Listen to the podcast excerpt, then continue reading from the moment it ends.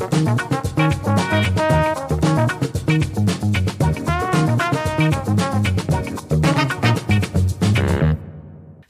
und herzlich willkommen zu einer neuen The Food Talks Podcast Folge. Du bist wieder dabei und das finde ich richtig schön. Mein Name ist Dr. Ann-Christine Picke und ich habe Ernährungswissenschaften studiert und anschließend die negativen Effekte von Übergewicht auf den Körper und Knochen untersucht. Und jetzt bin ich als Ernährungsberaterin tätig und helfe anderen dabei, dass sie sich mit ihrer Ernährung wohlfühlen. Heute ist der Tag nach Christi Himmelfahrt und das ist wohl eher bekannt als Vatertag mit Bollerwagen, Bier und Bockwürstchen. Jetzt durch Corona ist vielleicht die Feierei dieses Jahr etwas schmaler ausgefallen, was aber nicht bedeutet, dass der ein oder andere nicht trotzdem so ein bisschen über die Stränge geschlagen hat. Oder du bist gestern vielleicht auch mit deiner engsten Familie wandern gewesen und hast das gute Wetter genossen. Egal was du gemacht hast, nachträglich noch einen schönen Gruß an alle Väter da draußen. Und das, was ich jetzt eben beschrieben habe, das sind auf jeden Fall zwei Gegensätze, weil entweder Kummersaufen mit den Freunden, dazu Fressalien und laute Musik oder im Gegenzug dazu vielleicht ein alkoholfreies Weizen beim Wandern mit einer schön vorbereiteten Brotzeit und einfach die Gesellschaft mit den anderen im Grün genossen.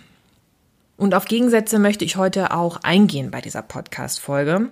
Und zwar auf zwei verschiedene Arten des Essverhaltens. Da wird nämlich in zwei verschiedene Kontrollen des Essverhaltens unterschieden. Und da gibt es die rigide, also nicht zu verwechseln mit frigide, Zwinker, Zwinker, sondern äh, es gibt die rigide Kontrolle des Essverhaltens und die äh, flexible Kontrolle des Essverhaltens. Und Spoiler-Alarm, nur eine dieser Formen führt zu einem gesunden Essverhalten und zu einem konstanten Gewicht. Und zusätzlich habe ich mir vorgenommen, dass ich heute auch mal ein bisschen was von mir erzähle. So, ich bin gespannt, bei welchem Essverhalten du dich wiedererkennen wirst. Diese beiden Arten ähm, des Essverhaltens, die kristallisierten sich nämlich bei einer Studie heraus, bei der es um Gewichtsreduktion ging. So, pass auf, jetzt geht's los. Wir starten mit der rigiden Kontrolle des Essverhaltens. Und hier geht es um Kontrolle, um Pläne und darum, nicht auf die eigenen Bedürfnisse zu hören. Also es werden Kalorien gezählt, bestimmte Lebensmittel komplett vermieden, die du vielleicht eigentlich gerne isst und stattdessen Lebensmittel verzehrst, die weniger Kalorien haben, die dir aber dafür überhaupt nicht schmecken. Du hast vielleicht sogar einen richtig strikten Plan, wann du was essen darfst. So ganz extreme Beispiele sind Formulardiäten. Da rührst du dir nämlich ein Pülverchen an und isst oder trinkst, wie auch immer man das dann nennen darf. Das nimmst du dann zu dir über den ganzen Tag hinweg. Also wirklich morgens, mittags, abends.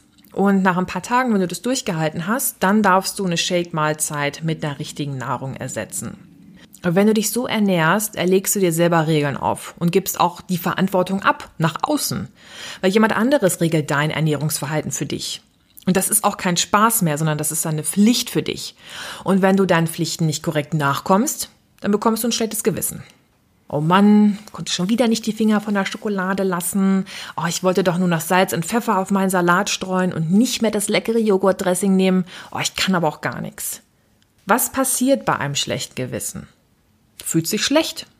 Was kann helfen, um damit du dich besser fühlst? Essen kann helfen. Und so schlägt das eine Extrem ins andere über. Von totaler Pflichttreue beim Einhalten des Diätplans wird massives in sich reinstopfen von Nahrung. Und das ist das Alles- oder Nichts-Prinzip. Entweder saufe ich richtig oder ich trinke nichts und bin der Fahrer. Ich ernähre mich entweder richtig gesund und treibe Sport oder ich bin Fastfood-Junkie und lümmel in meiner Schlumpihose auf dem Sofa rum.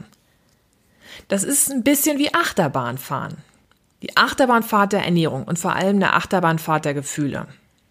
Und die Frustration steigt bei jedem fehlgeschlagenen Versuch, die strikte Ernährung durchzuhalten und sich perfekt an die aufgestellten Regeln zu halten. Und ich möchte dir mal was von meinem Alles- oder Nichtsverhalten von vor ein paar Jahren erzählen. Ich bin nämlich für die Liebe nach Stuttgart gezogen und habe meine Stelle als Forscherin in Dresden aufgegeben, um endlich diese Pendelei zwischen Stuttgart und Dresden zu beenden. Und ich hatte da eine ganz tolle Chance, nämlich eine Stelle anzunehmen an der Uni Ulm und durfte dort meine Forschung weiterführen. Also es war ein richtiger Glücksgriff. Leider musste ich dafür jeden Tag 160 Kilometer fahren über die A8, um eben von Stuttgart nach Ulm zu kommen. Und jeder, der die A8 kennt, weiß, dass diese Autobahn immer voll ist. Also jede Fahrt dauerte ohne Stau nach Ulm mindestens eine Stunde. Und wenn du diesen Podcast gerade auf dem Weg zur Arbeit hörst oder generell irgendwie pendeln musst, ich fühle deinen Schmerz und ich bin deine Schwester im Geiste, also halte durch. Weil der Verkehr durch Baustellen immer mehr zunahm auf der Autobahn und eben auch auf dem Weg dahin, bin ich dann irgendwann morgens immer um fünf aufgestanden, damit ich es wenigstens bis um sieben zur Arbeit schaffe, weil morgens war die Autobahn eben noch nicht so voll, also früher losfahren. Und mein Alles- oder Nichts-Prinzip bei der Arbeit ist entweder ich arbeite oder ich lasse es. Also ich mag arbeiten wirklich gern. Also ich liebe es wirklich, Dinge voranzubringen, kreativ sein zu können, was zu erschaffen, meinen Kopf zum Rauchen zu bringen. Und ich gehe einfach darin auf, wenn ich eine Aufgabe habe. So, und dann kam ich morgens bei der Uni an und habe dann bis zur Mittagspause wirklich komplett durchgearbeitet. Und dann eben bis abends wieder weiter. Und die Mittagspause habe ich auch gern mal ausfallen lassen, weil ich eben so drin war im Arbeiten. Oder ich habe mir maximal eine halbe Stunde gegönnt, um dann meine Aufgaben des Tages noch schaffen zu können. Und ich habe überhaupt nicht auf meine Ressourcen oder Bedürfnisse geachtet, weil ich keine Pausen zwischendrin gemacht habe. Und Pausen waren für mich wirklich eine Ausnahme. Ja, abends ging es dann wieder zurück auf die Autobahn und ab nach Hause. Also Uni und Ulm, das war Arbeit. Zu Hause war dann zu Hause. Also zu Hause habe ich mein Alles- oder Nichts-Prinzip weitergemacht. Bei der Arbeit wie eine große Malocht und zu Hause dann nichts mehr gemacht. Nur noch couchen und fressen. Also ich kam oft ausgehungert und kaputt nach Hause und habe es überhaupt nicht verstanden, warum ich mich daheim überhaupt nicht mehr zügeln konnte und es noch nicht mal mehr zum Sport geschafft habe, sondern nur gefuttert habe. Also ich habe nicht verstanden, warum habe ich denn keine Kraft mehr, um das durchzuhalten. Ja, und vielleicht geht's dir ja jetzt irgendwie gerade auch ähnlich, dass du so ein Alles- oder Nichts-Typ bist, ja. Alles für die Familie tun und für sich selber keine äh, Pausen gönnen. Entweder Sport oder Couch, gesundes Essen oder Junkfood. Und wer zur Gruppe der rigiden Kontrolle des Essverhaltens gehört, der lässt auch gern mal Mahlzeiten weg. Ne, anstelle mal bei einer Mahlzeit ein bisschen weniger zu essen und sich dort zu zügeln, da wird lieber eine ganze Mahlzeit ausgelassen. Und hier möchte ich mal das Stichwort intermittierendes Fasten nennen. 16 Stunden nichts essen und in 8 Stunden dann was essen. Und ja, das Fasten hat positive Effekte auf deine Gesundheit. Wenn du allerdings Mahlzeiten auslässt, weil du dich bei anderen Mahlzeiten nicht kontrollieren kannst, dann lade ich dich jetzt ganz herzlich dazu ein, mal darüber nachzudenken, ob es das Richtige oder ob es die richtige Ernährungsweise für dich ist. Weil möglicherweise bist du halt ein Alles- oder Nichts-Typ und dann ist das nicht unbedingt das Richtige.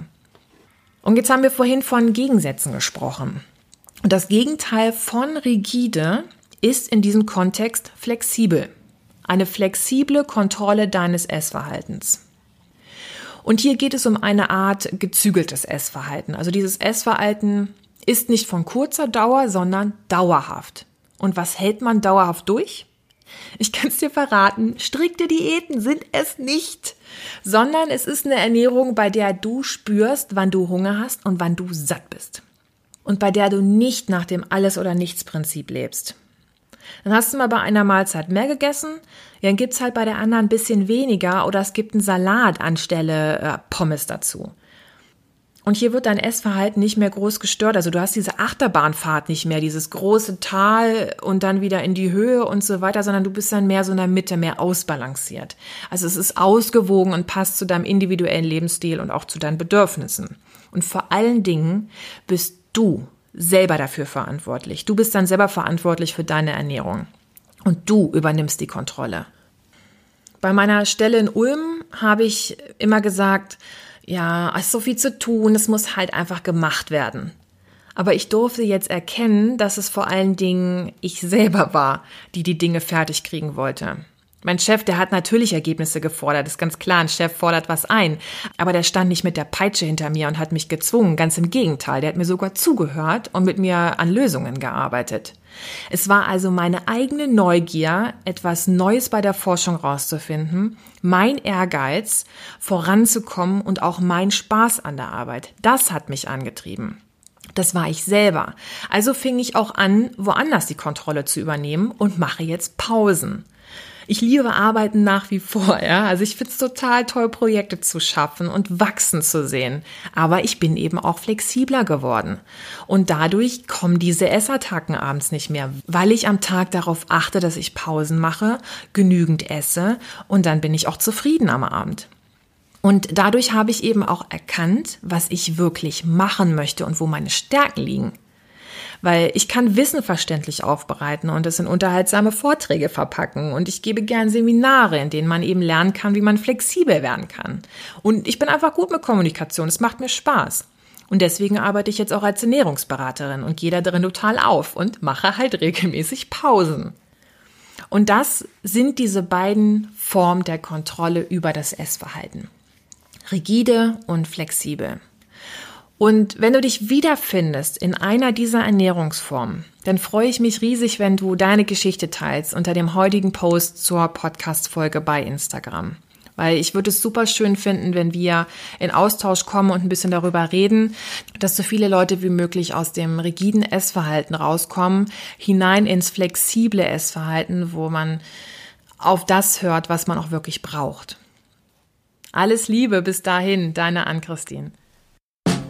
なっ?